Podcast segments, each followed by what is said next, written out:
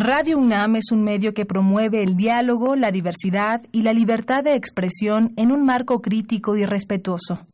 Los comentarios expresados a lo largo de su programación reflejan la opinión de quien los emite, mas no de la radiodifusora. El momento ha llegado. El azul y oro se apodera de tu sentido auditivo. Esto es Goya, Deportivo. Los 90 minutos del deporte de tu universidad.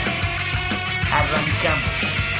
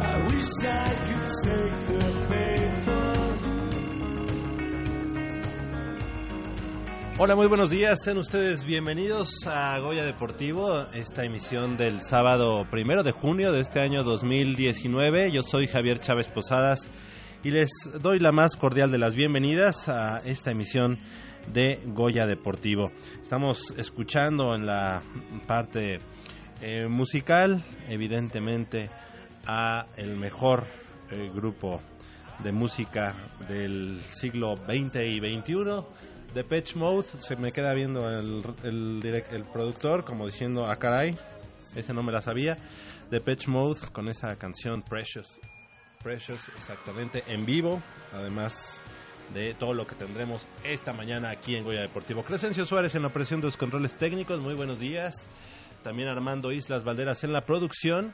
Y bueno, pues esta mañana tendremos mucha, mucha información, tendremos que platicar evidentemente de pues la, la, nota, la nota que se dio ayer en la tarde allá en el casco de Santo Tomás, donde el equipo de los Tigres del CCH Sur se proclamaron campeones de la juvenil de primavera de la Organización Nacional Estudiantil de Fútbol Americano, la UNEFA.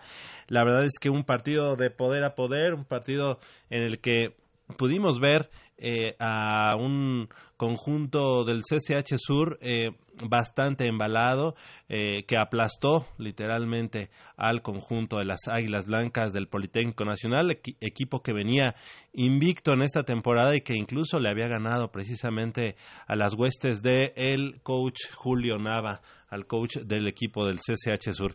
Y bueno, pues así las cosas, 37 puntos a 18 fue el marcador final allá en el casco de Santo Tomás y bueno, el momento en el que el equipo universitario, el equipo del CCH Sur festeja este gran campeonato eh, como el primero de, este año 2019 ya em, con la administración técnica, táctica y eh, demás del head coach de la organización eh, Félix Buendía Mata. Evidentemente, bueno, él tendrá mucho menos porcentaje de responsabilidad en este campeonato. Hay que darle todo, todo el mérito a nuestro buen amigo Julio Nava, que esperemos que el próximo sábado esté aquí con nosotros, aquí en Guaya Deportivo, con algunos de los jugadores campeones del Colegio de Ciencias y Humanidades Plantel Sur, eh, conjunto que se convierte en campeón nacional de la juvenil 2019 en su fase de primavera. Así, así las cosas, también tendremos que platicar, evidentemente, de el fútbol asociación, el fútbol soccer profesional, en este caso, donde el conjunto de los Pumas de la universidad, del Club Universidad Nacional, ya eh, tiene eh, algunos de sus primeros refuerzos, han sido en, algunas, en algunos lugares pues criticados, yo creo que es y que hay que darle el beneficio de la duda, así como es un nuevo inicio. Bueno, pues creo que son tres jugadores los que han llegado hasta el momento para el equipo de los Pumas, más lo que se pueda sumar en, los próximos días, además evidentemente de los eh, jugadores que están haciéndola bastante bien dentro de las fuerzas básicas. La semana pasada se proclamó campeona la, la categoría juvenil sub 14 también la sub-17 en la Liga MX sub-17 por primera vez en su historia. Eh, también, bueno, ya habíamos dado cuenta de la Liga Premier, que es la segunda división profesional. Y bueno, pues el día de hoy, en punto a las 10 de la mañana, se estará jugando la semifinal de vuelta allá en la cantera 2 entre el equipo de los Pumas de la universidad y el conjunto de mineros de Zacatecas en lo que es la TDP, la tercera división profesional. Es decir, el equipo de los Pumas de la universidad, la verdad, hay que decirlo, también en cuanto a sus semilleros, en cuanto a su cantera, está dando de qué hablar. Y le damos la bienvenida de este lado del micrófono a nuestro compañero y amigo, nuestro productor, Armando Islas Valderas de la producción a la conducción. ¿Cómo estás, Armando? Buenos días. ¿Qué tal, Javier, amigos de Goya Deportivo? A todos, buenos días.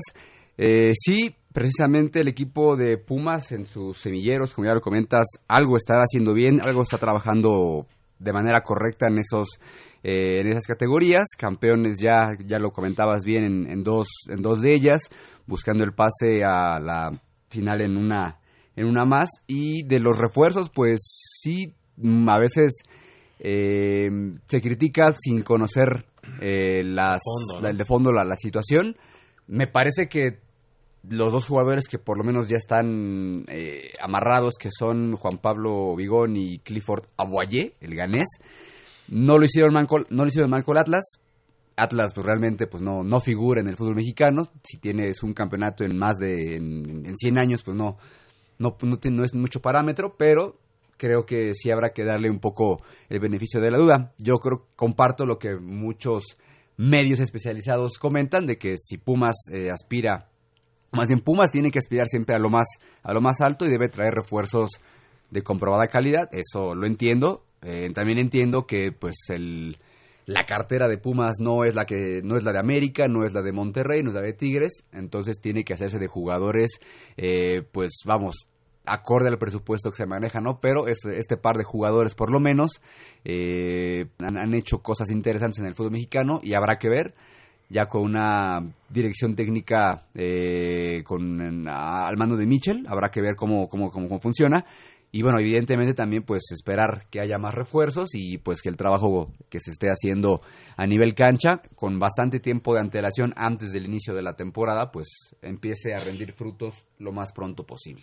Así es, creo que eh, como ya lo comentas, hay, hay que darle tiempo al tiempo, hay que esperar a ver cuál es la... Eh, pues el desenlace de estos em, refuerzos que hay que comentar, por ahí se manejaba un monto de 5 millones de dólares por eh, la llegada de eh, Bigón, este capitán del conjunto este del Atlas. Del Atlas, exactamente. Y bueno, pues vamos a esperar porque creo que Pumas tiene ya la posibilidad ahorita de vender algunos jugadores que ya es momento de que salgan del equipo. El caso de Barrera, que precisamente es en la posición de Barrera en donde vendría Bigón, un poquito más al centro Bigón, pero eh, a final de cuentas es también un medio, un medio de que también se agrega al ataque, un medio también de contención, pero que se sabe agregar al ataque en el caso de Juan Carlos Vigón. Y el ganés, por primera vez eh, llegaría un jugador africano, ¿verdad? Al conjunto de los Pumas. sí, si no me equivoco, estás en lo, en lo correcto y me parece que la posición de Clifford Aboye sería un poco lo que en su momento fue eh, este jugador eh, Daniel Udueña, un poco como de enganche, tratando de repartir el juego. Y me parece que es una apuesta bastante interesante. El jugador ganés es joven todavía. Con Atlas, repito, no es mucho parámetro para dar, para ver las capacidades del, del, jugador. Pero su intención era sí ser como el, ese, ese enganche que necesitaba el equipo atlista. Veremos si en Pumas, con una idea de, diferente en la dirección técnica, puede, puede brillar. Y bueno, pues ojalá, ojalá sigan sumando más jugadores a el equipo de la universidad. Exactamente, y bueno, pues eh, también tendremos información en, en cuanto al, eh, hablando nuevamente del fútbol americano, es que el día de hoy, en punto de las 10 de la mañana, eh, serán dos semifinales en las que equipos de la Universidad Nacional estarán pues buscando su eh, eh, pase al partido por el campeonato en la juvenil también de primavera en los grupos número 2 y en el grupo es en el grupo 2 Manuel Neri. Así que bueno pues la verdad es que tendremos una una buena em, un buen sábado allá en el campo del Sindicato Mexicano de Electricistas, allá eh, muy cerca de Cuapa, el conjunto de los Pumas Zacatlán estarán enfrentando al equipo de los Leones un equipo de Leones que tiene algunos jugadores de, Seahawks, que bueno, el club que se deshizo por allá por Cuapa, y también a las 10 de la mañana, allá en el campo Manuel Neri Fernández de Ciudad Universitaria, campo 2, estarán eh, jugando los Coyotes de la prepa número 6, enfrentando al equipo de los Vaqueros de la prepa número 5, eh, pues buscando, buscando su pase a la gran final de eh, la juvenil de ONEFA. Les deseamos el mejor de los éxitos a los tres equipos universitarios y que bueno, pues que sea semifinales positivas para ellos y bueno, evidentemente tengamos la próxima semana la posibilidad de tener una eh, gran final entre dos equipos de la Universidad Nacional Autónoma de México. Y bueno, pues para seguir con la información, y es que todavía están los ecos de la Universidad Nacional que se llevó a cabo allá en Mérida, Yucatán, y es que dos medallas de plata fue el saldo del tiro con, de, tiro con arco de la Universidad Nacional dentro del Nacional Juvenil 2019 eh, que se desarrolló en Cancún del 24 al 29 de mayo, las cuales fueron logradas por Fátima Neri Lara, estudiante de la Facultad de Filosofía y Letras dentro de la modalidad de arco compuesto. Eh, las preseas fueron conseguidas en la ronda clasificatoria y ronda olímpica individual dentro del arco compuesto, categoría 20-21 años. Además, Fátima en la Universidad Nacional 2019 se llevó el bronce en la modalidad de equipos mixtos junto con Ricardo Anaya de la Facultad de Ciencias. Y para platicar precisamente eh, nuevamente de, esto, está con nosotros eh, Fátima, Fátima eh, Neri. Muy buenos días, gracias por estar nuevamente con nosotros. Gracias, buenos días por la invitación. Y el presidente, presidente de la Asociación de Tiro con Arco de la UNAM, muy buenos días. Muy buenos días. Este, ¿Nombre completo? Daniel Kevin del Valle Castillo. Aquí estamos. Gracias por la invitación. Al contrario, pues eh, buenos dividendos, ¿no? Eh, los que se lograron tanto en el Nacional Juvenil, que es lo que conocíamos como Olimpiada Nacional, ahora el Nacional Juvenil, y, y también el bronce dentro de la Universidad Nacional. Fátima, platícanos un poco este, cómo fue el camino tanto en la universidad como en la en el Nacional Juvenil y bueno, ¿a qué te saben estas medallas tanto de bronce como de plata? Me saben a oro. ¿Verdad? Me saben mucho, mucho oro.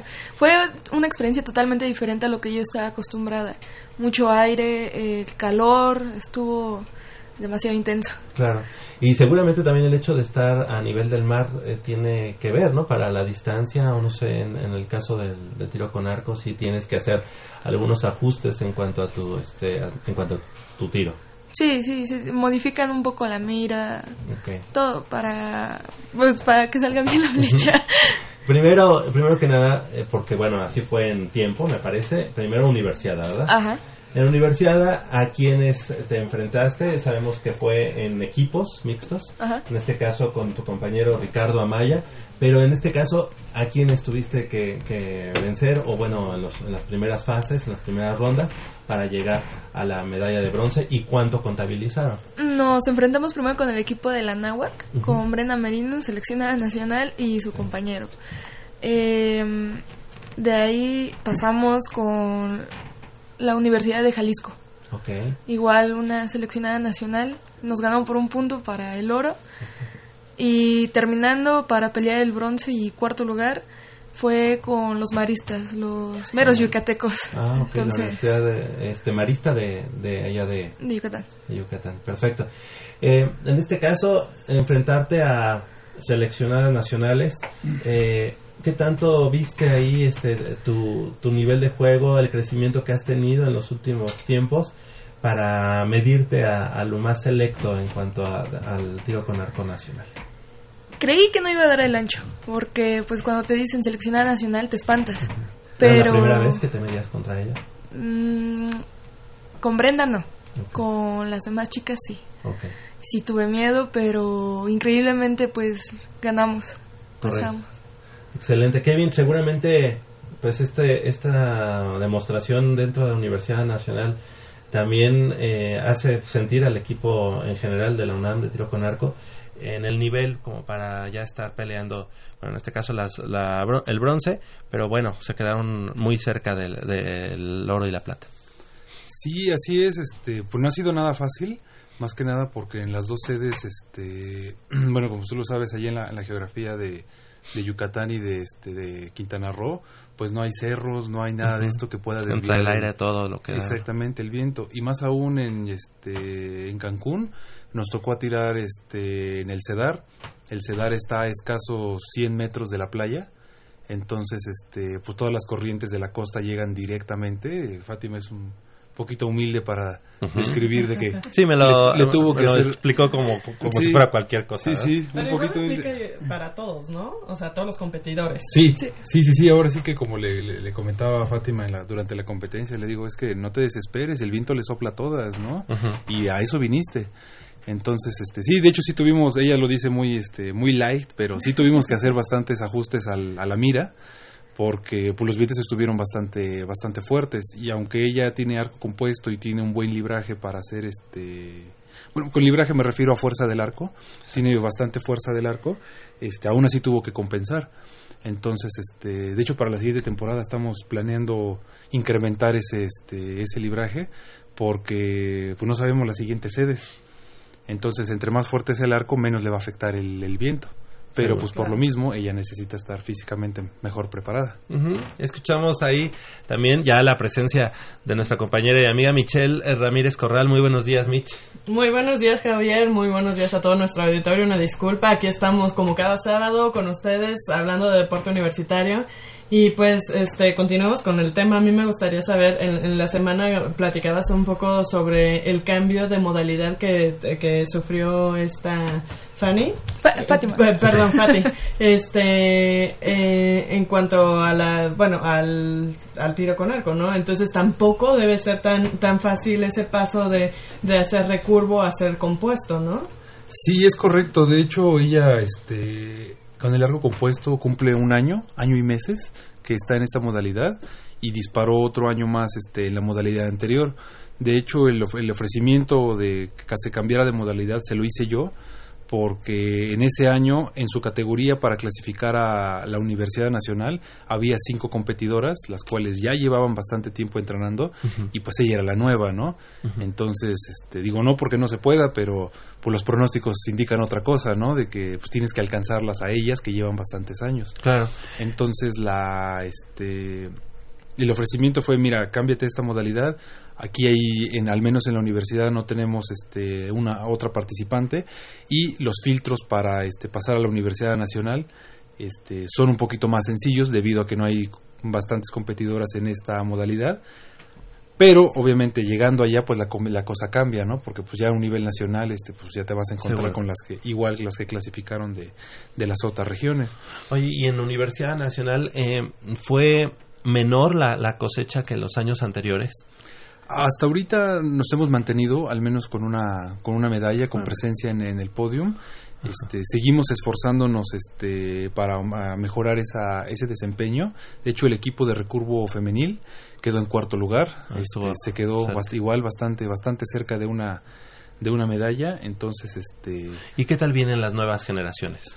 Pues vienen bast- para la universidad. bastante bastante fuertes. De hecho hubo dos chicos que desafortunadamente no este que son de los que ya tienen tiempo que desafortunadamente por por este por los nervios porque son nuevos en esto de la universidad por el más que nada el sistema de clasificación este se quedaron en el camino. Y otros chicos que terminan la prepa entran a la universidad y que pues ya ya llevamos trabajando con ellos más de dos o tres años entonces la idea es este pues reforzar más que nada el equipo Claro. los equipos, este, hablemos de los equipos mixtos, el- los equipos de tres, este, esperemos que este año lleguemos con equipo completo de tres en el arco compuesto, así como en el arco recurvo, y pues aspirar este, a esas medallas, aparte de las medallas individuales. Claro. Eh, Fátima, en el, en el caso ya, bueno, ahora ya estábamos viendo la Universidad Nacional, pero en el caso del, del Nacional Juvenil, lo que conocíamos como Olimpiada Nacional, este, te, te mides a otro nivel, es un nivel parecido. Eh, platícanos un poco al respecto. Y este también fue en Quintana, no, este fue en Quintana Roo, ¿verdad? El Nacional Juvenil, sí, Nacional en Juvenil. Quintana Roo. Este, ¿Tuviste que regresar a México y luego regresar a Quintana Roo? Así es. Porque las fechas eran muy alejadas, digamos. Sí, fueron dos semanas de diferencia. Ah, ok. Yucatán, dos semanas y luego Cancún. Tú hubieras dicho, me quedo aquí las dos. Ay, bueno, fuera. bien, gracias, ¿no? Sí, sí, sí. Pero bueno, y regresaste al Nacional Juvenil y cómo te sentiste que tanto la universidad te había ayudado para en el Nacional ya aclimatarte mejor a estas condiciones. Me ayudó bastante, con, más que nada con los nervios. Y lo sentí igual. Fue. ¿Te Dije mediste misma. con al- alguien a quien te habías medido en la universidad o no? Sí, con dos compañeras, bueno, amigas. eh, una amiga de Puebla y otra de Yucatán. Correcto. Entonces igual estuve en la universidad y pues al ver cómo tiraron en universidad dije, no, no hay que aflojar. Claro. Vamos. Pero ahí este sumaste más puntos, bueno, o además fue fue en individual. ¿verdad? Ajá, así es. Entonces, bueno, este eh, ahora sí era completamente tu responsabilidad, la medalla de plata y platícanos eh, cuántos puntos, cómo cómo fue esa esa competencia. Pues al tener la experiencia en Yucatán referente al aire, ya sabía más o menos qué es lo que tenía que hacer. Entonces, pues me sentí más confiada y no aflojé. Fue ir para ir por medalla. Okay. ¿Qué tan lejos estuviste de la medalla de oro en este caso en la en Nacional Juvenil? Mm, muy poquitos puntos, unos tres, cuatro puntos. Eh, Una flecha, Una flecha. por una flecha. ¿Hay alguna flecha que hayas dicho ahí fue donde se me fue la medalla de oro o, o realmente fue en el en la suma de todas con donde ibas digamos rezagando esos cuatro puntos que son prácticamente Nada. Nada. Es menos de una flecha, de hecho. Sí, es menos de una flecha. cinco. Algo así. Fue más que nada una flecha. Por lo mismo me quedé sin tiempo y no me pude acomodar con el aire. Teníamos que Sí sentías disparar. ráfagas Sí. eh, distintas. Fueron teníamos que tirar tres flechas y nada más alcancé a tirar dos. Me quedé sin tiempo precisamente Y- por el aire. No me pude acomodar y cuando vi me quedé sin tiempo. Sí, Entonces la fue- presión del tiempo, el aire, todo, sí hay que saber. Y la este la altura, ¿Sí? la altura completamente. sí. ¿A cuántos metros tiras tú? 50 metros. 50, no, claro que, que, que tiene que ver. Sí, incluso, por ejemplo, en otros deportes como el fútbol americano, eh, el mismo coreback tiene que hacer muchos este, esfuerzos pre- precisamente para que eh, para atinarle nuevamente, para ajustar su, su tiro y que el, el pase o el, el ovoide Quede donde, pues quede donde dé. En el lugar preciso. Hay que recordar que ahí no vuela tanto, ¿verdad? Sí. Vienes Oye, aquí a la Ciudad de México y bueno, pues no tienes problema. ¿no? Oye, Fati, este, ah, ¿qué van? ¿Qué es lo que hubo que hacer del año pasado a este año que el año pasado no calificaste?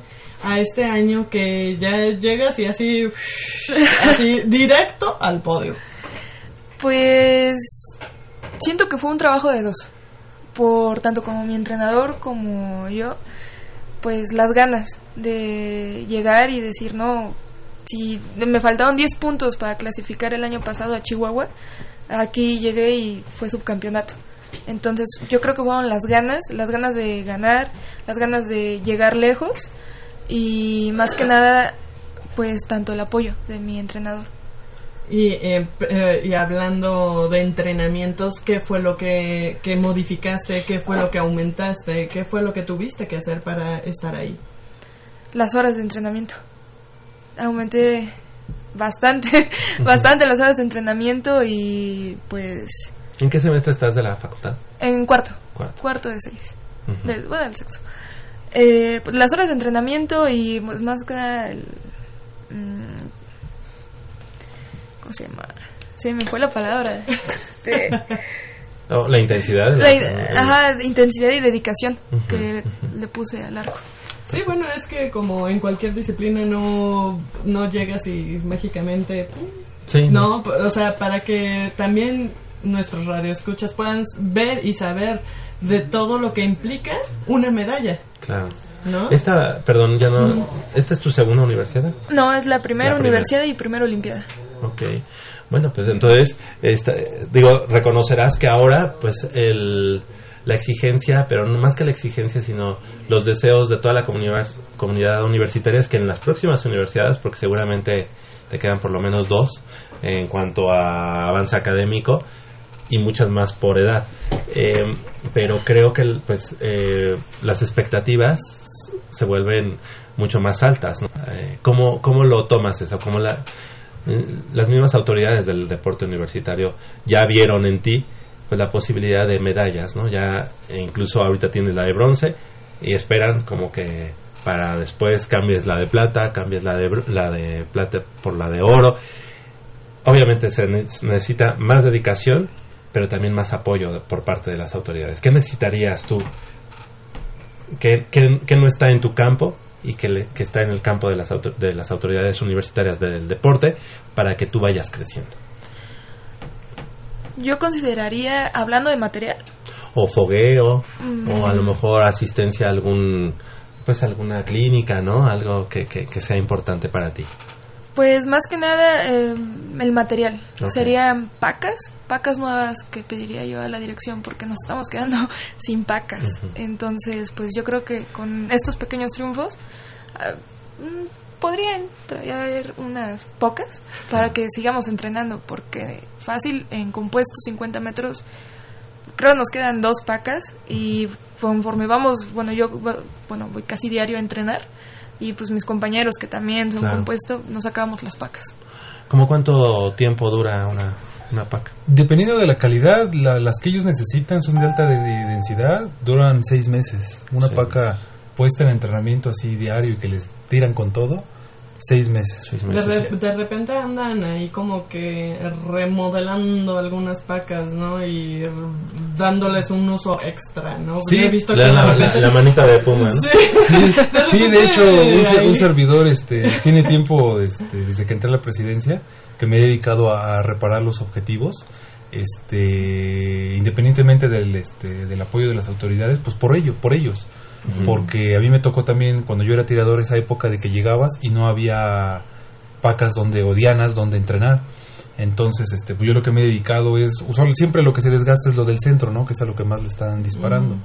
Entonces, este, pues las, lo que queda son, literalmente son donas, ¿no? Porque lo de afuera, pues a lo que no Ya. le fallan, ya no le fallan, es lo que se queda prácticamente intacto. Entonces, pues sí hacemos ahí algunas adecuaciones, amarres, prensas, para este, que ellos puedan seguir practicando, ¿no? Y que el hecho de no tener a qué dispararle sea Claro. una limitante, ¿no? De que tengo el arco, tengo las flechas, pero ahora no tengo a qué dispararle, ¿no? Oye, y ahorita que hablábamos precisamente de, de, de una medalla que se ha logrado en cada universidad nacional, eh, seguramente también necesitas, eh, como todos los deportes, hacer difusión. ¿A qué hora están entrenando? ¿A qué hora eh, pueden asistir los chavos, tanto de prepa como de licenciatura? ¿Y qué, qué, qué les pedirías para que, para que vayan? Este, pues principalmente entrenamos de lunes a viernes, es el horario principal para alumnos, de a partir de las 10 a las 6 de la tarde, es prácticamente todo, todo el día, ya sea para los que entre- estudien en la mañana, en la tarde, o los que tengan horario mixto, pues ahí nos adecuamos para que puedan, puedan practicar. Lo Pueden llegar sin arco, Sí. ya después conforme vayan. Sí, sí, sí, aquí les prestamos el arco, les prestamos las primeras flechas. Sí hay que considerar la compra de las flechas, ya que es el material que se, que se desgasta. ¿Y las flechas cómo las venden? Se venden por docena. Por docena. Se, venden, por- se venden por docena. Hay varios tipos de materiales, de calidades. De obsidiana, ya Eh, no hay. sí, ojalá. ojalá. Este, pues principalmente lo que les pediría es paciencia, dedicación. Eh, la Fátima es la prueba de que con esfuerzo, un año después de, de- de entrar al, bueno, a esta nueva modalidad, Sí. que pues yo podría este, comentar que es prácticamente empezar desde cero, Claro. porque es otra modalidad, es otro arco, es otro todo, ¿no? No, no se parece. Es otra técnica, ¿no? Es otra técnica, no se parece al, al arco recurvo. Este, pero ya lo logré en un año. ¿Y al recurvo ya no piensas regresar? ¿O No. te- no se puede? sí podría, pero cuando me dijo, mira, aquí está el arco, pruébalo. Y cuando disparé la primera flecha fue de, no, ya, me quedo aquí. No, no, no me cambio. hay, hay niveles, ¿no? Sí, sí, sí. A ver, eh, platica, platícanos rápidamente. ¿Cuál es el recurvo y cuál es el compuesto? Eh, el arco recurvo es también conocido como el arco olímpico, el que vemos en las Olimpiadas, los grandotes. Y el compuesto, el compuesto es el pequeño, que es la modalidad, puedo decir, de cacería. Ah, y es de ok. precisión. Ok. Pues ahí está. Pues la verdad es que eh, sí le hacemos el llamado a que las autoridades, en este caso, este, inviertan en quienes ahorita están por dar resultados, que son los jóvenes que vienen aquí este, sumando, y que también inviertan en la gente que ya está en un nivel o alcanzando un nivel eh, de crecimiento importante, como es el caso de Fátima. ¿Hay, alguna eh, posibilidad de que Fátima sea incluida en el equipo nacional para Universidad Mundial? Sí, sí, sí, hay mucha, hay mucha posibilidad. De hecho, el selectivo, las formas de selección se dan este, en la Universidad Nacional precisamente. Los delegados técnicos pues deciden este, cómo va a ser.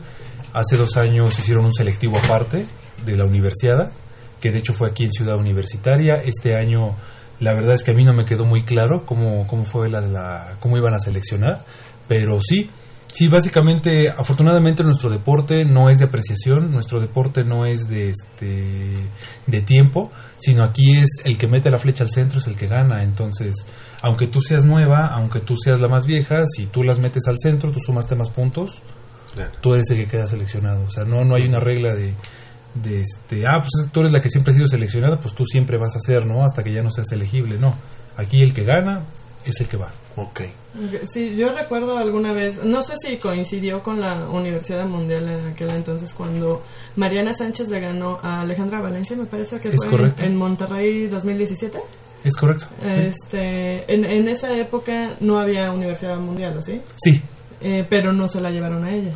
Este, no, porque debido al, este, al selectivo que, le- que te, que te comentaba y se hizo en Ciudad Universitaria, digamos que al, de la universidad se tomaron los primeros ocho de cada categoría y modalidad, compuesto recurvo, hombres y mujeres. Este, y se un selectivo aparte aquí, este, digamos cerrado, en Ciudad Universitaria, donde ella participó, yo todavía participaba en Universidad. Este, y ya en la suma de puntos, este, digamos, es borrón y cuenta nueva, ¿no? El selectivo no es de que, ah, es que yo quedé en primero en la universidad. No, o sea, el selectivo es borrón y cuenta nueva, vuelves a clasificar y te vuelves a eliminar. Entonces ahí fue donde a Mariana ya no le, este, ya no le alcanzaron los puntos y tampoco a un, a un servidor. Ok. Pues eh, la verdad es que esperemos que sigan cosechando triunfos, que estas medallas que, que han traído tanto de Nacional Juvenil como de Universidad pues se dupliquen para los siguientes años, que haya mucho apoyo, que haya mucho, eh, mucha roce con, con los buenos niveles y que obviamente esto nos ayude a, a incrementar el, el aporte de los arqueros universitarios. Eh, Kevin, Kevin del Valle, muchas gracias por haber estado con nosotros esta mañana y que sigan los éxitos. Muchas gracias por la invitación. Al Gracias. contrario. Fátima, Fátima Neri, Así es. su segundo apellido. Lara, Lara. Neri Lara. Fátima Neri Lara. Ya andamos cambiando el nombre, Sí, ¿no? ¿no? Estudiante de la Facultad de Filosofía y Letras. ¿En qué carrera? En desarrollo y gestión interculturales. Correcto. Me dices que tu carrera es de cuántos años? ¿O sea, ¿Es de Ah. cuatro años? ¿Ocho, ocho semestres? No, de seis, seis semestres. Seis Tres semestres. años. Tres años. Ok. Bueno, pues por lo menos una universidad más tenemos segura contigo. Así es. y, y queremos este presionarte de, buena manera para que nos traigas la de, la de oro, aunque estas, para nosotros y para ti también, saben ahora. Exactamente. Muchas gracias por haber estado esta mañana con nosotros. Gracias por la invitación. Al contrario, son las 8 de la mañana con 36 minutos. Vamos a hacer una breve pausa aquí en Goya Deportivo y regresamos con el campeonato del equipo de los Tigres del Colegio de Ciencias y Humanidades Plantel Sur en la juvenil de primavera de ONEFA. No le cambie.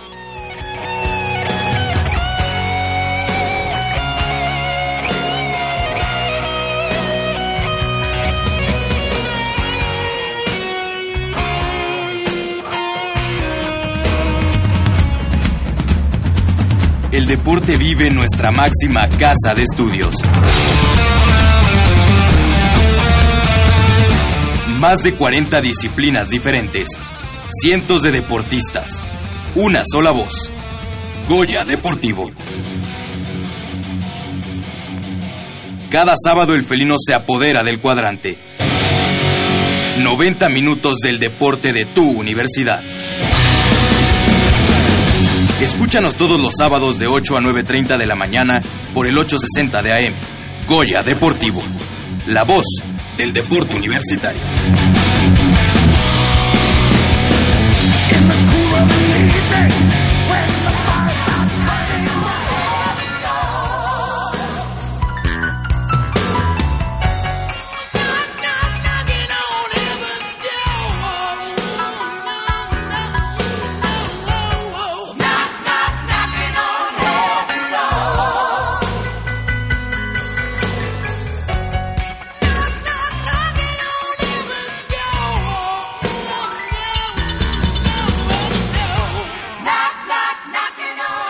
Las 8 de la mañana con 38 minutos estamos de regreso aquí en Goya Deportivo y bueno, eh, con cuatro pases de anotación de Leonardo Garza y uno más por tierra, los Tigres del CCH Sur se proclamaron campeones de la Juvenil de Primavera 2019 de ONEFA tras derrotar al único equipo que le pudo ganar en la temporada regular, es decir, a los líderes hasta entonces invictos, las Águilas Blancas del Politécnico Nacional por 37 puntos a 18 en la final de la conferencia Jacinto Licea, la de mayor nivel a nivel nacional, disputada allá en el emparrillado del casco de Santo Tomás. De esta manera, los SHeros levantan un cetro de monarcas eh, en juvenil de primavera por primera vez desde 2010, cuando derrotaron en esa campaña a los linces de la Universidad del Valle de México, Campus Lomas Verdes, por 17 puntos a cero.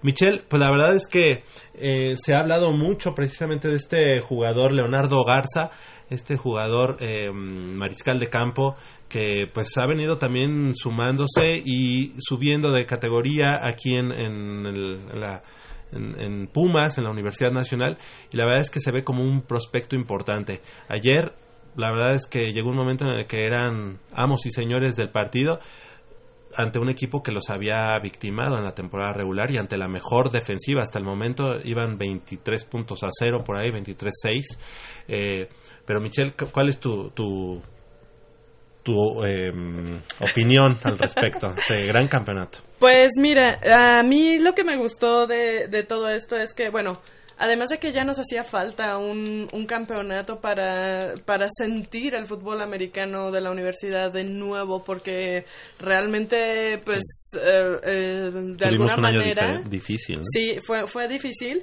Entonces, eh, pues, nos viene bien este, este triunfo, que además no es casualidad. Se ha estado trabajando esta categoría de los Tigres de los SH, de CCH Sur con el coach Julio Nava. Este, pues viene, vienen trabajando fuerte desde, pues, desde las categorías inferiores, ¿no?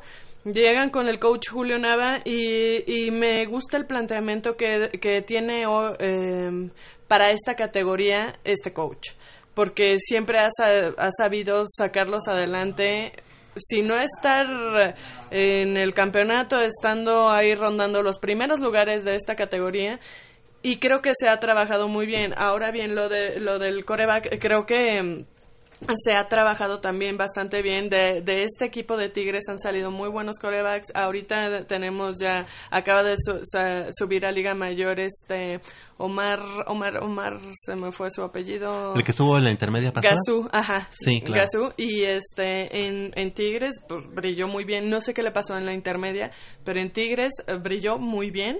Y este, y bueno, pues en Tigres, digo, en la intermedia también no habían... lo que no había.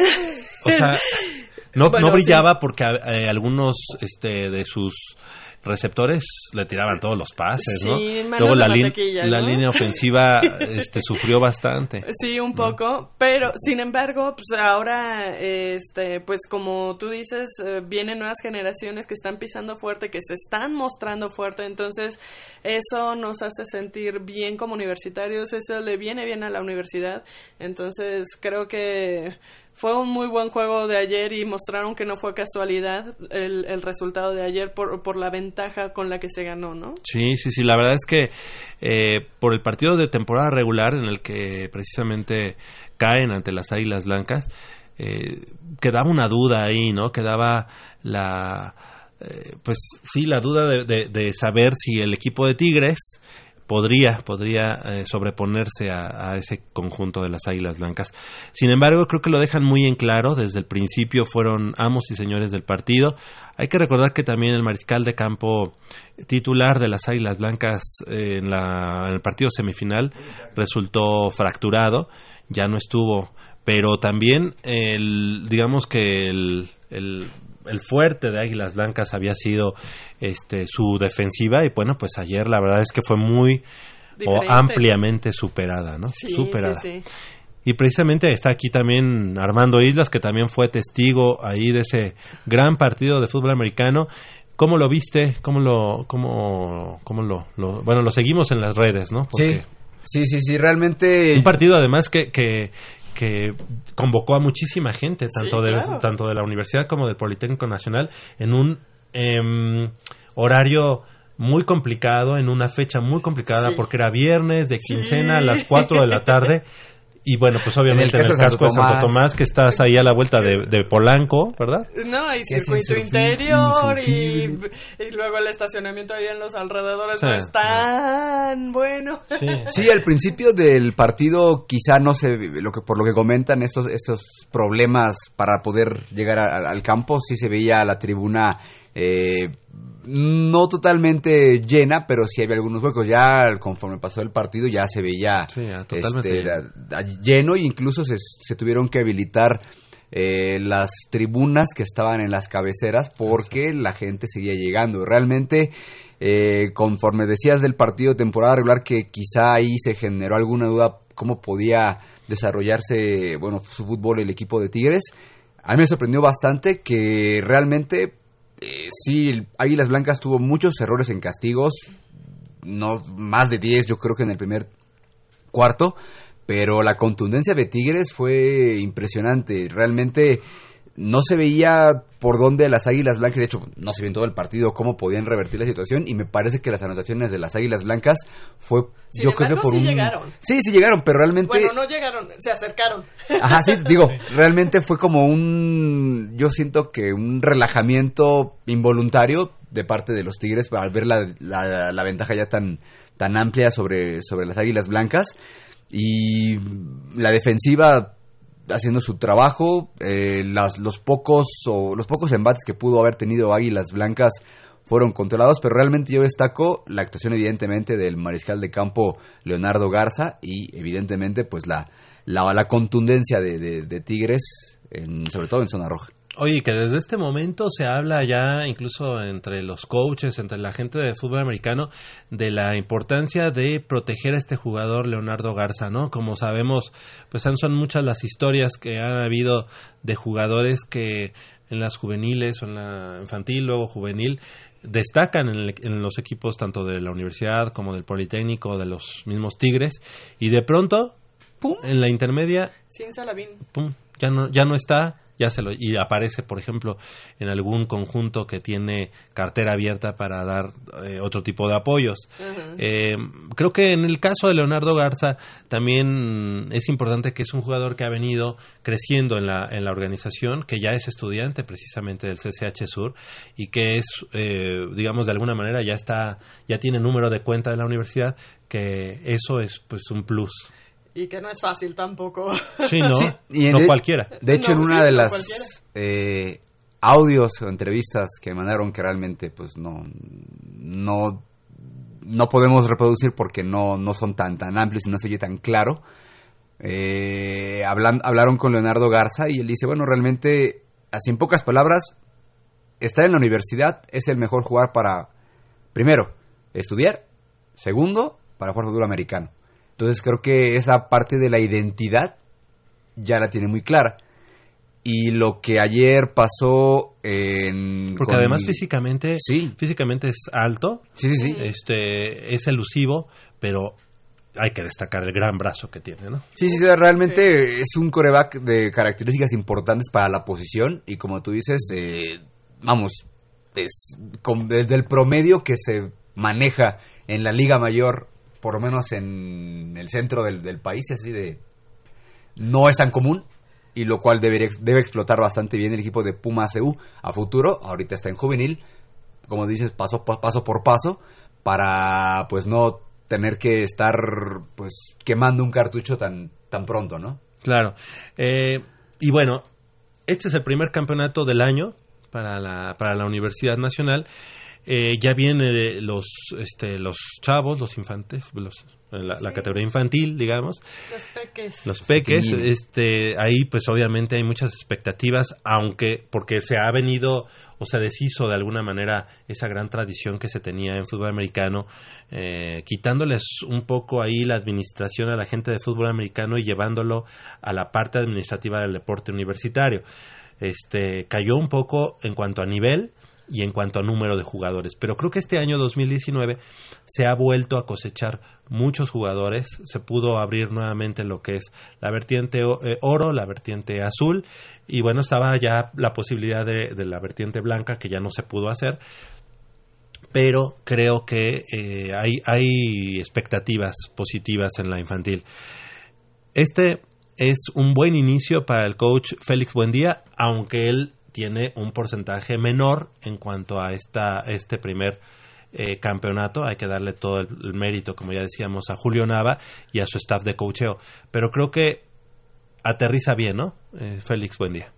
Eh, sí, inicia bien, eh, pero sabemos que no es lo mismo jugar juvenil, incluso Me, intermedia, me- me que refiero Liga a la Mayor. administración, o sea, a, la, Ah. a la administración de como nuevo, como nueva cabeza del, del este del programa de fútbol americano. Es, es decir, no es su responsabilidad, no fue su responsabilidad este campeonato de juvenil, pero digamos como que, bueno, eh, qué mejor que, Sí. que va el primer paso. Sí, claro, empe- empezar con una con un campeonato, eh, la administración, como bien lo comentas, no es eh, propiamente un logro del- de Félix como cabeza del, del programa, pero sí es importante tener esa bandera de, bueno, empezamos esta nueva, nueva época con un campeonato, y más cuando no se lograba desde mucho tiempo. Me parece que sí, y es muy acertado que Julio Nava permanezca en la organización. El trabajo que ha hecho con Tigres del CSH digo, no es de ahorita, es de hace mucho tiempo. Que estuvo cerca de no estar esta Sí. temporada. Digo, ahí también tiene mucho, Julio Sí. Tiene mucho que ver que, bueno, se haya... Bueno, pero es que yo creo que ahí los resultados te Sí, avalan, ¿no? sí, sí, sí, que, se, haya- que se pues, haya quedado, ¿no? Si hablamos de resultados, el, el año pasado, digo, de no, y a lo mejor te quedaste a un paso de la semifinal, pero no es un tan mal resultado, ¿sabes? Digo, son, Eh, situaciones ahí Yo, que yo ya creo no- que yo no hubiera tomado la decisión que tomaron las autoridades, yo no lo hubiera hecho. Ni nadie, creo. y nadie. Exacto. Pero, pero a final de cuentas perder después de muchos años con los burros blancos, este, creo que fue un, un golpe muy duro. Sí. Claro. Sí, Más sí, bien, sí. de hecho, nunca se había nunca se había perdido contra est- contra estos burros blancos, ¿no? Que son los piles rojas, Exacto. ¿no?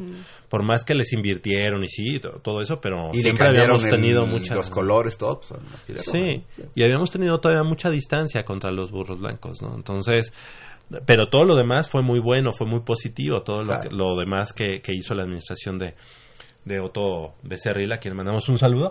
Pero bueno, a lo que me refiero es que creo que este, este mm, trofeo le cae a la administración de Félix Buendía como oro puro Sí. como definitivo. oxígeno puro Sí, sí, además y hay que sumarle también la pues la gran aunque no tenga nada que ver con la universidad el campeonato que consiguió con los Condors no Sí. un me- equipo que nunca había sido campeón en la En liga la profesional ajá. que también tiene sus sus bemoles que es una liga profesional pero que en esta ocasión pues él logra primero tener un récord positivo y después hacer los campeones después de que Condors nunca había figurado en la liga profesional.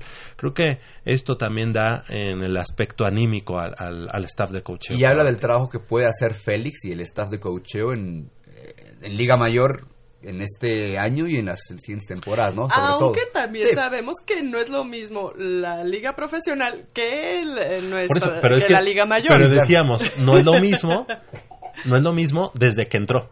Pero Sí. ahora seguimos Sí. diciendo, no es lo mismo, pero ya los hizo campeones. Entonces dices, bueno, o sea, sí no, son sí. pasitos. O- ojalá que, es- que, que venga con esa inercia y, y se mantenga. Y no, nosotros, que es lo que más queremos ver a los Pumas campeones siempre. De ¿no? hecho, si me apuras ahí, fíjate lo que son las cosas.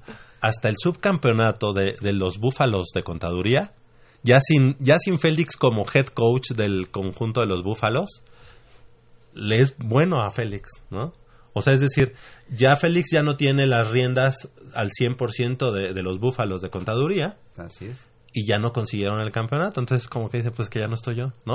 O sea, A él de alguna manera hasta, de- le, hasta le ha ayudado eso, ¿no? O sea, es el equipo al que quiere, que son los, los Búfalos, pero ahora que ya no estuvo al 100% con ellos, que ya delegó el... Pues tenía el- que, porque es una re- responsabilidad bien grande de los Pumas. No, claro, y, y yo creo que si me apuras, tendría que en breve, pues a los Condors también decirles adiós. Sí, de hecho, sí, claro. Yo es lo que creo. Será- yo creo que será la idea, como lo dijo aquí, bueno, pues es... Hoy ya tenía el compromiso con los condos, pero pues ya no lo podía. Pero, Pero, qué, pero qué- ya... qué- qué mejor manera que terminar Sí, ese que- compromiso como, como, como campeón. campeón. Ahora, deja a los Búfalos y es la primera vez que los Búfalos, después de un hepta- heptacampeonato, Sí. me parece, Sí, ya sí. no son campeones. Entonces, por cierto, eso le ayuda. Ahí habría que felicitar a Jesús Muñoz por el campeonato Sí. de economía. Porque vamos apenas a, esa, a ese Ah, tema. ok. Pero no, claro. Sí, claro. Sí, sí, sí. Claro que sí. A es, los el, centuriones. es el tigrillo. El Sí, tigrillo. tigrillo. El Exactamente. tigrillo, exactamente. Vamos a ir pasando Sí, sí. poco a poco, porque todavía tenemos tiempo para el fútbol americano. Pero bueno, pues así las cosas. El fútbol americano creo que este es- ha sido un bálsamo en este primer semestre que hoy se cumple del año este para el deporte de la universidad no hemos eh, atravesado una época complicada eh, difícil eh, pero creo que este campeonato este de Tigres SH Sur viene así como a darnos oxígeno, a darnos un bálsamo, como decía, y creo que eh, a partir de esto podemos pensar en el crecimiento. ¿no? Sobre todo por las maneras, evidentemente el campeonato es siempre importante, pero yo le agregaría un plus, sobre todo por la manera en cómo se gana, a quién le ganas y cuánto tiempo tenía este equipo en esta en este torneo de primavera de no ser campeón. Sí, ¿Había evidentemente sido campeón en el de otoño? en el otoño sí, Otoño. pero eh, sigo, aunque no están los auténticos Tigres, ese es um, bueno un Sí. pecata minuta, Sí, sí. pero por las, las razones que les digo, el a quién se le vence, cómo se le vence y el tiempo que tenías, me parece que es muy importante ese campeonato para la administración, para el para esta nueva época de Pumas y ojalá Si me apuras, Ojalá es sea. el campeonato más importante que se ha logrado. Bueno, pues sí, evidentemente. ¿El Oye, único? Desde, desde el último. ¿no? Ha sido el más importante desde el último que se No, pero es que realmente este campeonato este, de, de Tigres de SH Sur, este, por, por todos estos ingredientes que, que pones, pero creo por, por el momento. Por el momento, porque es un espaldarazo a, ok, vamos por buen camino, vamos a, ahora a enfilarnos a algo, algo diferente, que es, ok, las infantiles, pero ya después de eso, cuando termina las infantiles, ya es así de que ya viene la Liga Mayor, ¿no?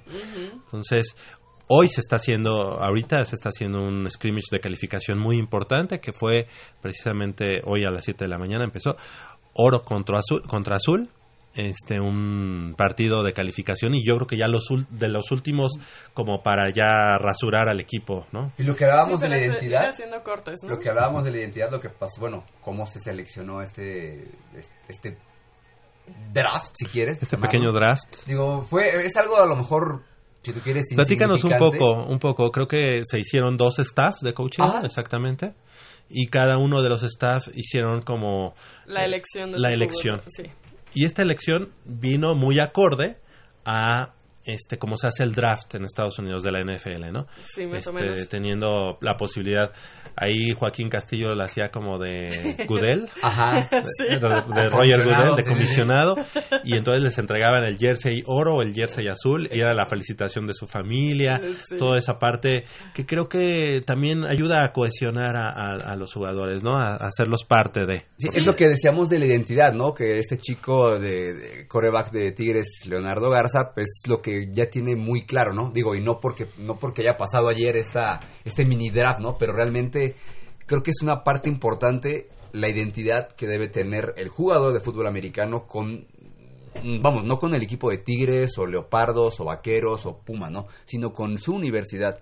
Y que eso yo me parece es importante a la hora de que lleguen los la, el diablo y te quiera llevar a otro a otra organización. Te quiera jalar. Te quiera jalar, ta, ta, exactamente, exactamente. Me- Hacia otros lados, Sí, hacia me- otros caminos. Me parece que eso es importante y eso es algo que sí tendremos, tenemos que aplaudir. A lo mejor pues puede significar, ah, bueno, pues es, o sea, ese es un mini draft para un, para un scrimmage de calificación. Pero esos, de- esos detalles, digamos, eh, son importantes para crear esa, esa identidad, me parece. Sí, y después de todo, creo que le viene bien también al equipo el hecho de, de hacer este tipo de cosas, por, por lo que ya comentaba Javier de, de, de identidad y de todo el rollo. Pero eh, después también de, de cómo de cómo se inició esta temporada para la Liga Mayor, Exactamente. que, que fue un poco eh, Turbia, turbulenta. tur- Sí, sí, sí, sí. turbulenta y que ya ahorita el equipo está como que con la idea de ok ya estamos aquí ya estamos ahora pues a, a partir de este punto para adelante Todos tenemos juntos. eh, exactamente. Entonces creo que le viene bien al equipo este este juego este draft eh, todo esto para para ir hacia adelante y pues digo darle vuelta a la a la página de una buena manera. No quiere decir que lo anterior haya sido malo sino al contrario. Este y, y, y sumar para ir hacia adelante y, y saber que los Pumas ahí están y son fuertes y, y van a estar presentes Lo que se ¿no? conoce como cerrar filas, ¿no? Realmente. Exactamente. Entonces, ya estamos aquí, como bien dices, tenemos un, un objetivo en común, todos es el campeonato, y bueno, vamos a empezar, vamos a cimentar todo esto que estamos eh, haciendo. ¿Y sabes por qué? Creo que hay equipos que en la liga, en la liga mayor, eh, están subiendo mucho su nivel. Es decir, ya vimos a los burros blancos que han y está bien está bien Sí, pero no era el momento para que Pumas tuviera esa Sí. decisión, ¿no? O Sí, sea, sí, claro. esa ruptura. Entonces era- llegó en el peor momento, Sí. cuando los equipos estaban incrementando su nivel y Pumas eh, podía en este momento ya no, no solamente no alcanzar la final, sino quedarse fuera de playoff. Y eso pues, sería catastrófico, ¿no? Uy. Creo que Sí. creo hoy hoy en día creo que con los e- con los jugadores que han llegado, que han sumado al, a la Liga Mayor, de los mismos semilleros o los que vienen externos, creo que el equipo de Pumas EU se vuelve a convertir en un, en un equipo eh, fuerte, protagonista, no porque lo haya dejado de ser, pero creo que además, y hay que decirlo con todas sus palabras, el staff de cocheo de Otto Becerril fue excesivamente, de, o sea, de, de buena calidad. De buena calidad, le dio cosas positivas al fútbol americano de la universidad. Lastimosamente hubo ahí situaciones que no, que no tienen que ver con el campo de juego, con el Sí, terreno de con juego, sino con decisiones de, de, de, de la gente de, de pantalón Pantalón largo. largo. Exacto. Y bueno, pues ahí. Pero creo que algo que le ha salido bien, aunque todavía no lo demuestran en el terreno de juego, algo que le ha salido bien es que la decisión de nombrar a Félix Buendía hasta el día de hoy, primero de junio, parece buena. Correcto. Parece que va bien, parece que va caminando. Todavía nos tiene que demostrar muchas cosas en el terreno. Sí, sí, claro. Y cosa que no va a ser tampoco fácil, sencilla para él, porque eh, tal vez eh, se tienen que acoplar a un sistema de juego diferente o a lo mejor, no sé, entonces sí tendríamos que ver Claro. qué resulta de este cambio, ¿no? Pero, pero me, me refiero también a que no hubo, digamos, la desbandada ni sangría de jugadores. Por lo menos. Sí le empezó a ver, ¿eh? Sí Ajá. le empezó a ver, pero... de él cómo la se veía, de cómo hecho. se veía. Sí, sí, sí. O sea, el panorama era así, ¿no? Desolador. Desolador, Sí. ¿no? No puede ser ya. O sea, van a subir a la intermedia, Sí. toda, toda la intermedia a jugar a la Liga Mayor. Exacto. Y vimos que, bueno, pues si se fueron cinco, seis jugadores, a lo mejor muchos fueron por elegibilidad o porque, bueno, decidieron entonces ya no seguir en el equipo, pero irse a, a la liga profesional, de alguna manera sí. Pero no hubo una, una desbandada Sí, sí, no, general. no, no. Y como dices, lo frenó y creo que estuvo bien manejado y vamos a, vamos a apostar porque este 2019 sea positivo. Ahora, eso fue en cuanto a este estamos hablando un poco de la juvenil, un poco de la Liga Mayor. Hay otras juveniles, Ajá. hay otras juveniles que el día de hoy estarán eh, compitiendo y es que dentro de la conferencia Manuel Neri Fernández, los vaqueros de la Prepa 5 se llevaron el último boleto para la postemporada luego de vencer a sus hermanos los Leopardos de la Prepa 8 por 16-13, un partido que los Leopardos estaban dando la sorpresa, iban ganando 13 puntos a 9 por ahí y bueno, pues en los últimos minutos dan dan la voltereta al equipo de los de los eh, Vaqueros. vaqueros de Prepa 5 en el duelo correspondiente de la séptima eh, semana de la temporada regular. Dos intercepciones de Juan Pablo Zurita, así como eh, par de fumbles eh, recuperados por Irving eh, Peregrino, fueron claves para que el representativo de la prepa de Cuapa se impusiera a la de Miscuac y ahora se enfrentará a los Coyotes de la prepa número 6. Y me pongo de pie. Ah, ¿Por los. Coyotes? no, por los, los de Coapa. Ah, es que como di- eh, lo dijiste justo cuando dije prepa 6, dije, ah, ya, ya Sí se cambió. anticipó a decir que ibas a, ibas a mencionar a, Ok. Pero... a los vaqueros. Sí, este Vaqueros de Prepa 5 que siempre es un, un digno representante de la juvenil universitaria, 100% jugadores, estudiantes de la universidad y un gran trabajo el que hace nuestro amigo eh, y mi ex coach, eh, coach eh, Antonio Sánchez Bonilla. Que de hecho lo vi en la semana, allá en la dirección. Me dijo. ¿No te "Va- gritó? ¿No Sí. te gritó mucho? No, no. pero como que a mí sí me. Sí me quiere. Sí, porque a mí así, Sí. ¡Hasta bye! ¡Hasta bye! hasta bye", y ya. De, de hecho, preguntó por ti. Dice, oye, ¿y va Javier al partido? Le digo, no sé, porque no sabemos todavía a qué hora va a ser el juego. Oye, Digo, que- fue el lunes. Oye, lo pusieron todos a las 10 de la mañana. sí, sí, sí. O sea, también los Pumas Acatlán, que tienen la semifinal contra los lo- Leones de Le- Leones de allá de, del SME, pues, este, juegan a las 10 de la mañana. Entonces estoy así como en el dilema. ¿A dónde? Y a las 10 de la mañana también juega la TDP, Tercera División Profesional claro, de Pumas, en la cantera 2, que a final de cuentas ya la conocí hace una semana, me gustó, ya la- muy práctica, muy austera, pero bien, bien. Entonces ya la conocí, ya hoy no voy a ver a los Pumas, sino quiero ver Ahora esa disyuntiva de. a los vaqueros o al equipo de, de los de los Pumas Acatlán. Pero bueno, ya lo dijimos. Ah, así. bueno, y te manda saludos, por cierto. Nada, le mandamos un saludo al coach Sánchez Bonilla.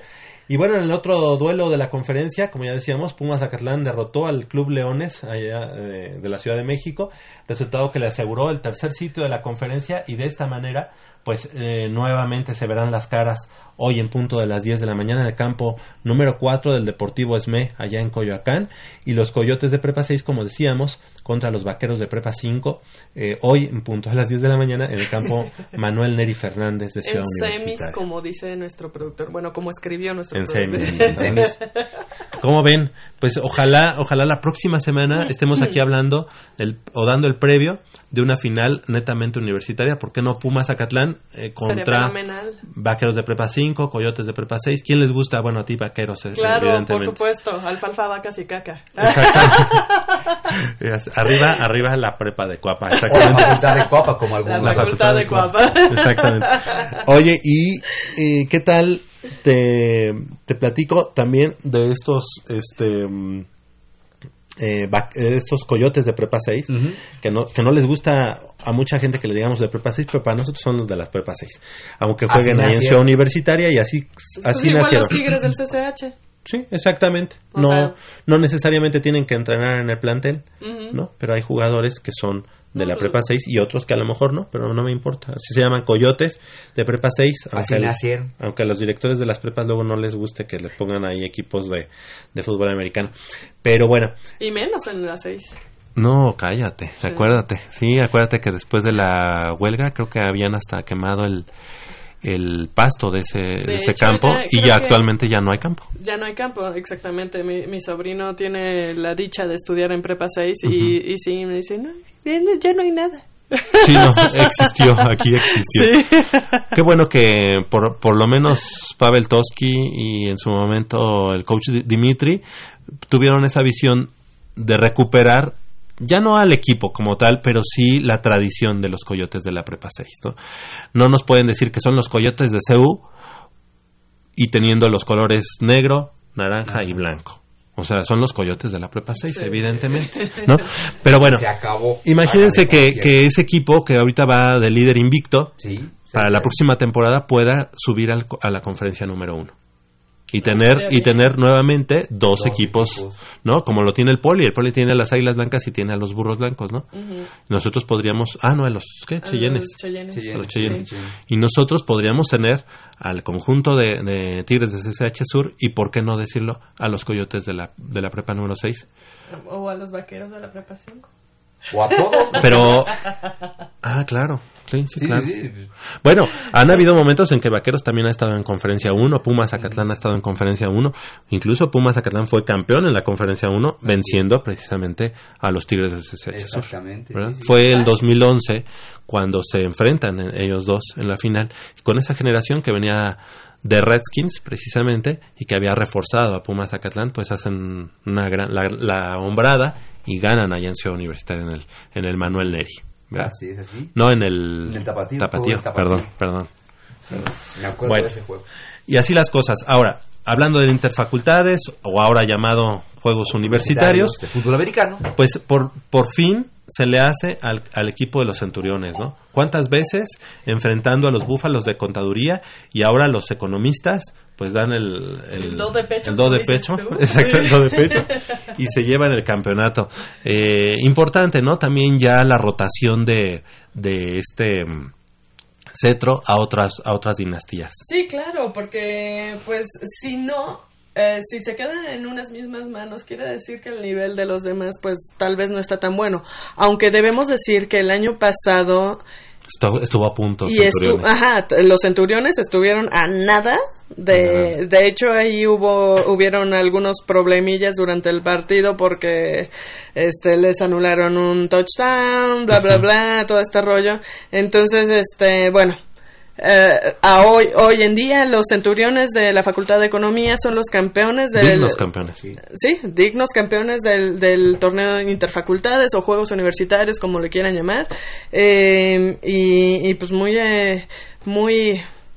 Plausible. plausible, sí, se me fue la palabra. Fíjate, fíjate que Mitch también hay que comentar algo que deportivamente hablando se me hizo muy correcto, muy eh, ético, fue la entrega del trofeo. Ah, La entrega del trofeo de campeón del grupo oro, del grupo fuerte, lo hizo no una autoridad, sino lo entregaron precisamente los jugadores de, Búfalos. Búfalo, sí, sí, sí. De Búfalos le entregaron al capitán de los Centuriones el trofeo de campeón. Siendo que antes había sido las autoridades y este año no.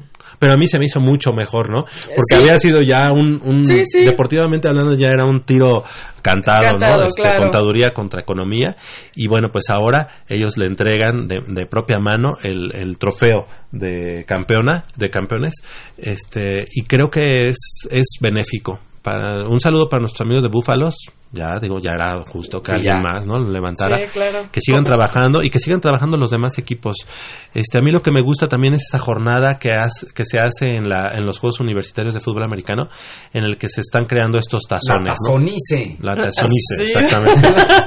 Literal, y sí, sí es padre. Se- eh. El ambiente se pone muy padre, sobre todo en la, en la tribuna, ¿no? Sí. Porque llegan, llegan los estudiantes, es la identidad que vas formando con tus propias escuelas. con tus completamente facultades. Eh, Exactamente. ¿Sabes por qué? Porque eso, eso es una derrama para el equipo de Liga Mayor. Exactamente. O sea, en cuanto a identidad. ¿Por qué? Porque ya, yo ya formé parte del equipo de trabajo social, aunque ya no existe todo. Ajá. Y entonces ahora pues ya me, me siento parte de la familia del fútbol americano, entonces me siento con la obligación de ir a apoyar a Pumas de fútbol americano y llevar mi jersey y ya los vemos en, lo- en, en el estadio, ¿no? Eh, apoyando a Pumas ya vemos a gente de Búfalos, a gente de Centuriones, a gente de todos los equipos. Pero platícanos, platícanos Mitch, obviamente el, el rey de los tazones, el tazón de la mezcla. No, no, no pude asistir. No, no, no. Pero te lo sabes. Te lo sabes. Sa- No. Sabes que el tazón de la mezcla Ah, lo juega Ingeniería, los escorpiones Contra rojos, arquitectura. contra los leopardos de la Facultad de Arquitectura. Ahora, hay el tazón de la moneda. Eh, sí, economía contra contra contaduría. precisamente. El tazón del bisturí. Del medicina, Medicina contra veterinaria. veterinaria. El tazón de las FES Arago- Aragón, este, ojalá. Cuautitlán y Acatlán. de Acatlán. Y el tazón de la bata. De la bata es Odontología, y Zaragoza. Zaragoza. Pero también hay otro que donde incluye a la Facultad de Ciencias Políticas y Sociales. Ah, Ah, Y- sí, que es de... Creo que es el de las ciencias sociales. Ajá. según es, eh, no recuerdo Ah. contra quién es el, el- el El rival, rival.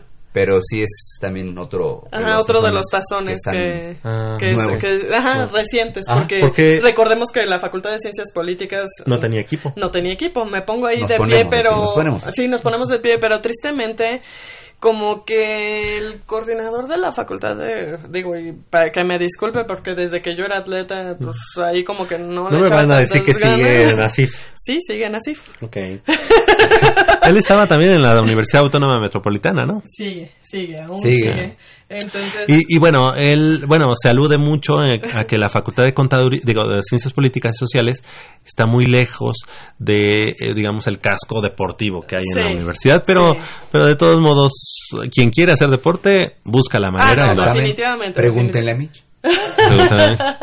Sí, pues le vas buscando y vas, vas encontrando tu camino. Quien quiere ahí Ajá. está, y le busca y eh, haya o no haya, esté alguien o no esté, pues tú vas y le buscas y hasta el que logras lo que quieres, ¿no?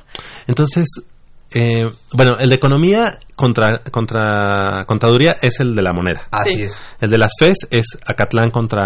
Cuautitlán.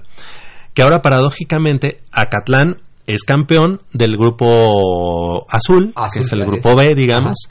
Que va a subir el- la siguiente. Ajá. Pero que, Temporada. pero que le, ga- le ganó precisamente al conjunto de, mm, Cuautitlán. de Cuautitlán. Así es. Pero paradójicamente 6-0. perdió, perdió en el tazón, tazón. de las FES. Fue el marcador igual, 8-0 y 8-0. Ujú. O sea, había, había perdido en temporada regular, pero ganó en la gran final. Así que ahora va a tener que ascender al grupo oro y al grupo azul. ¿Quién será el que descienda? ¿No sabes? Um, no. No. Bueno, oye, me va a decir, pues el último lugar del grupo sí, claro. pero está Pues muy sí. bien, esta, esta parte de los tazones está muy bien y este y está yendo mucha gente a los partidos. Sí, y, y volviendo un poquito al, al, campeonato de la Facultad de Economía, hace, no sé si fue ayer o antier, las autoridades de la Facultad de Economía, eh, entre ellos el director, eh, ma- el maestro Eduardo Vega López, recibió al equipo de su qué facultad, junto con los integrantes de del equipo de fútbol asociación que ganaron primer lugar en la Ah, Universidad claro. Nacional los recibió le- ahí les dio les dieron unos pequeños Al equipo campeón, o sea, al equipo de Puma de representativo. No no no al equipo de economía De economía. su facultad Ah, por haber ganado el campeonato del interfacultades y al de fútbol asociación Ah, pero solo a los integrantes de la Del- facultad de economía. Ah, los recibió les dieron ahí unos pequeños Un apapacho. un apapacho, unos pequeños detalles y bueno, se me hace muy buen gesto y, y, y, pues yo creo que en la Facultad de Economía también están eh, pues apapachando a su gente y le están poniendo ya un poco más de atención al sector deportivo de la Qué propia bueno. facultad, ¿no? Qué bueno. Y eso, es, y eso es muy padre porque te va animando, te va animando, te va te va formando la identidad, te va todo. Claro. Fíjate que eh, estamos omitiendo a alguien muy importante. O sea, estamos hablando de la Facultad de Ciencias Políticas y Sociales. ¿Contra quién se tiene que dirimir? Contra la Facultad de Derecho. Ah, Es pues correcto. es esa. Es correcto. Es esa. Es correcto. Es el, tazón tazón. de las ciencias sociales, Sí, debe ser. ¿no? exactamente. Tazón de la mezcla, decíamos. Tazón de la muela, como aquí lo llaman. El de la muela es, es este Zaragoza contra odontología. Exactamente, el tazón del bisturí, que decíamos que es medicina, Medicina contra contra veterinaria, tazón de las ciencias sociales, búhos de derecho, ciencias políticas y sociales. Que Búhos de Derecho, obviamente, es un equipo legendario. Exactamente, exactamente. De hecho, este, pues perdimos, ¿verdad? Pero eh, el tazón de la moneda, eh, economía contra contaduría, y el tazón de las FES, Cuautitlán contra FES Y hay que recordar que precisamente la Facultad de Ciencias Políticas y Sociales es un, eh, digamos, eh, surge, eh, este, digamos que originalmente le pertenecía a la Facultad de Derecho. Exactamente. Luego hay una decisión ahí, no una decisión mala, sino que dicen, bueno, pues ya tú ya has crecido tanto, ciencias políticas, que tú ya te vas como una nueva facultad, se separa de las ciencias políticas y sociales, se separa de la facultad de derecho, pero originalmente son de la misma facultad. Exactamente, eso ya somos mejores realmente, entonces. pues, Ah, Son, teníamos, teníamos que, son lo mismo, ¿no? La teníamos facultad que- de derecho y la facultad de ciencias teníamos que emanciparnos, muchachos, la verdad. Exactamente. Exactamente. Como la facultad de psicología, que se emancipó de la facultad de filosofía y letras. Exactamente. En filosofía y letras era donde estaba psicología. Ah, La- sí, claro. Ya después Sí, ya sí, lo. sí. Mira, sería muy bueno que regresaran esos equipos como Ratas Blancas de la Facultad de Psicología y el equipo de los atenienses de la Facultad de Filosofía y Que Letras. alguna vez estuvieron en este en estos juegos en, En la interfacultades. interfacultades, te digo, ¿Y sabes quién más estuvo también? Este, la Facultad de Ciencias, los Prometeos. la Facultad de Ciencias, sí, también. Y Trabajo Social, los Guerreros. los guerreros. Esas cuatro facultades ya no regresan. Pero hay por ahí Un rumor. un rumor, un rumor que por allá, por el nororiente de la ciudad, está gestándose un equipo que posiblemente en el próximo torneo eh, universitario de fútbol americano pueda tomar participación y me No, voy a poner de pie. Uy. Ah, Y me voy a poner de Los cuál. Hurricanes. Sí, creo que por ahí hay ya el rumor, porque además las chicas de FLAG, de la FES Aragón, Ajá. se proclamaron campeonas. Entonces Es esto ha ayudado a que el director diga, "Mm, el fútbol americano, ¿por qué no? Ya están entrenando ahí los antiguos huracanes y los antiguos demonios de la FES Aragón, donde yo tuve la posibilidad de jugar. Y hay la posibilidad de que ahora se haga un equipo de solamente estudiantes que pueda participar en el, en el torneo. Pues estaría bien. Estaría fenomenal. Ya Todo lo, todo lo que sea Crecimiento. sum- Sumar eh, en las cuestiones deportivas, bienvenidas. Yo digo, siempre he pensado que no, eh, bueno, no entiendo por qué las autoridades, llámese como se llamen, Restan. eh, no, no restan, a veces no le dan la importancia a la actividad física al nivel que sea, ya sea de competitivo, formativo, este, de recreación. Eh, al- a la actividad física, siendo que es parte integral de la formación de cualquier eh, ser humano y que además te va a evitar tantas cosas en tu población a la larga que, que, por ejemplo, ya en cuestiones geriátricas podrías evitar tantas, tantas Sí. cosas. No sé por qué no lo ven o no sé por qué no lo quieren ver, siendo que es tan, tan importante. Y sabes qué, a la par de esa actividad física per se, eh, la situación que puede eh, darte como identidad.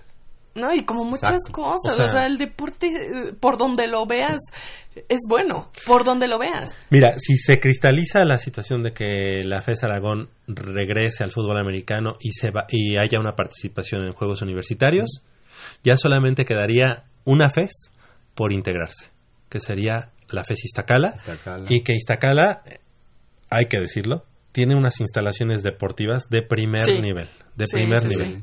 Ahí está la cantera también de los Pumas, de Iztacala, sí.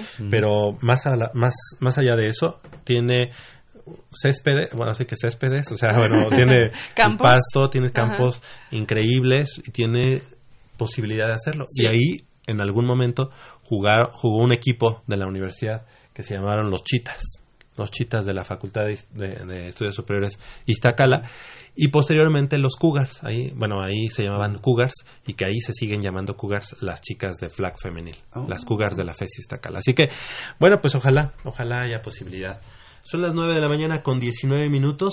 Vamos a hacer una breve pausa aquí en Goya Deportivo y regresamos con el fútbol de estufa porque los Pumas de la universidad ya tienen tres refuerzos, por lo menos, si no de manera oficial, por lo menos sí en las redes sociales.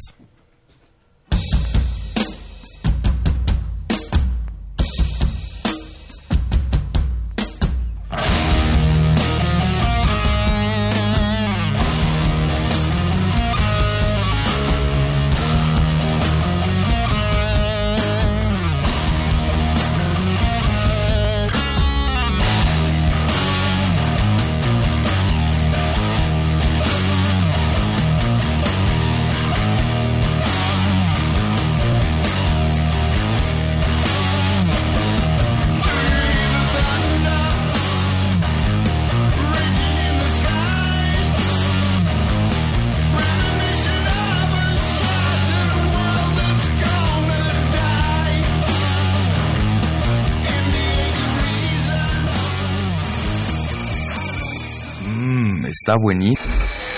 Papá, ¿qué estás viendo? No, no, no, no es nada. Estoy viendo mi Facebook, mi amor. Pero ese no es tu face. Sí, ya sé, pero por favor no le vayas a decir a tu mamá. ¿Qué es lo que no me tiene que decir, eh? ¿Eh? ¿Otra vez? P- perdóname, por más que intento no puedo dejar de verla. La pasión por el deporte también causa adicción. www.deportes.unam.mx Noticias, videos, convocatorias, medicina del deporte y mucho más. www.deportes.unam.mx El deporte de la UNAM también está en la web. Goya Deportivo, la voz del deporte universitario.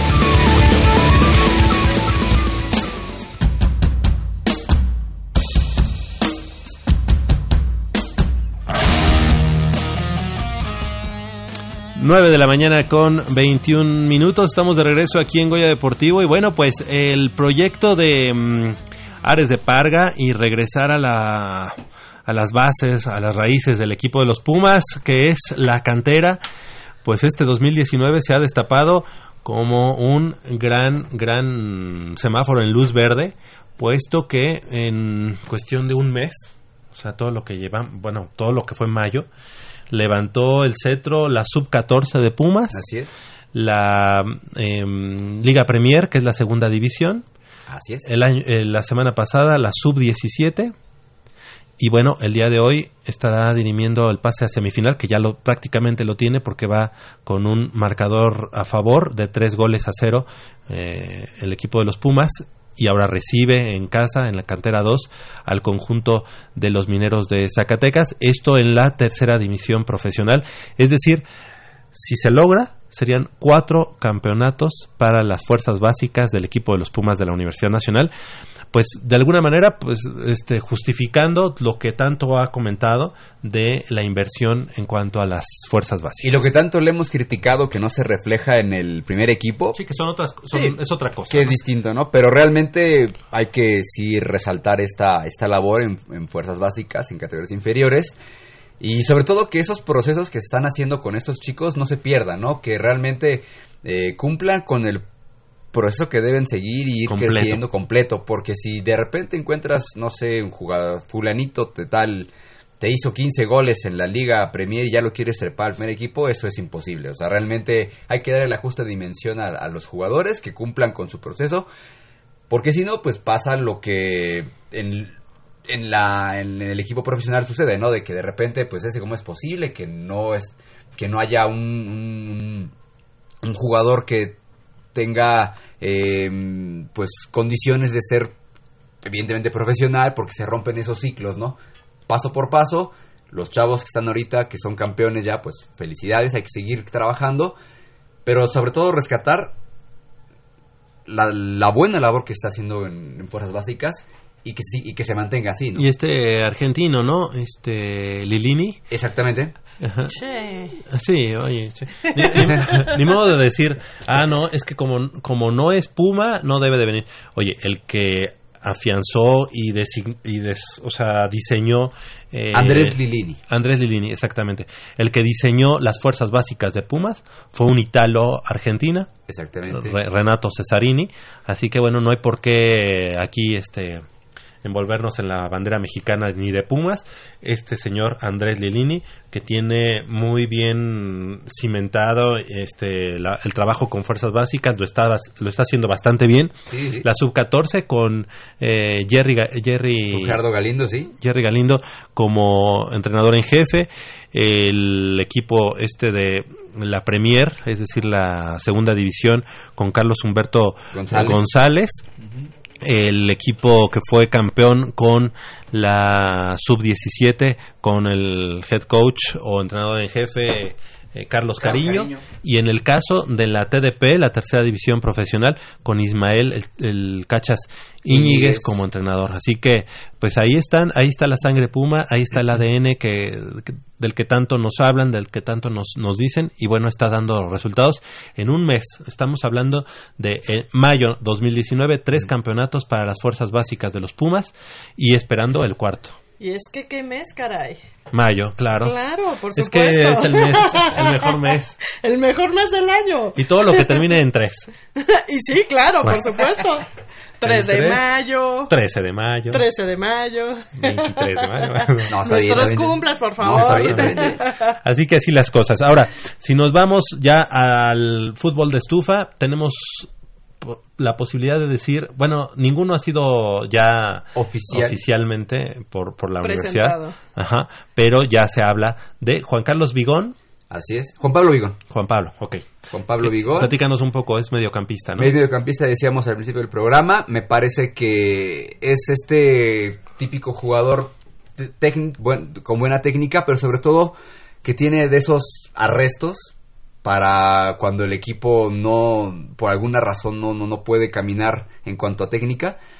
Me parece que por eso fue el capitán de Atlas mucho tiempo. Me parece que tampoco vale 5 millones de dólares para el mercado mexicano. Pero bueno, es un jugador de probada calidad. Habrá que ver cómo se adapta a un nuevo sistema de juego o un equipo que tiene evidentemente mayor relevancia que lo tiene el conjunto de Atlas. Y sí, estoy menospreciando el Atlas, no me importa. Eh, Clifford Aboye, que decíamos también es una apuesta, me parece bastante interesante por esta intención de, traer un jugador como en su momento se pretendió con eh, Daniel Udueña, que fuera un enganche, que fuera el que distribuyera el juego a los delanteros. Evidentemente es muy joven este, este chico Valle, me parece que eh, ya decía Javier que es el primer africano en, Pumas, me parece, es correcto. Habrá que ver cómo se adapta también a un, a un entorno diferente, que esa es principalmente la, como la duda, ¿no? ¿Cómo se van a adaptar esos jugadores que están acostumbrados a, a equipos que no tienen tanta presión como es el Atlas? eh, ahora con Pumas, que evidentemente tendrá los reflectores encima porque es un equipo grande. Pumas tiene que estar siempre pensando en, Los en- primeros en lugares. primeros lugares. Que lo que pasaba con Atlas era quizá una presión distinta por mantener la categoría, ¿no? Y a lo mejor eso hacía que no pudieran mostrar la técnica que, que ellos tienen, ¿no? Finalmente habrá que dar el beneficio de duda en esta temporada para, por lo menos para ellos. Ahora, si, si traes jugadores extranjeros a Pumas, es para ponerlos de titular. Evidentemente. Es decir, si vas ¿Y a no para invertir... qué? pues, o sea, si los dejas en la banca como para bueno, la, la temporada pasada teníamos hasta cuatro Bueno, extranjeros sí. en, la, en, la, en la banca. Yo creo que, por ejemplo, sí se tiene que apostar por extranjeros de gran, gran calidad. Este ganés, no es que yo tenga algo en contra, a mí la verdad no, no me dice nada, espero, bueno, quiero darle el beneficio de la duda, pero tengo mis dudas de, de este ganés. Ojalá, ojalá nos calle la boca, bueno, me calle la boca a mí. Y eh, también se hablaba Martín de... Barragán, Él, él. el de Necaxa, que es este delantero, que también hizo goles importantes para el conjunto de los Rayos. Mm, Me Mexicano, parece que la- Mexicano. sí, me parece que la posición, eh, a lo mejor por los altibajos que puede tener la delantera Puma, bueno, que lo mostró.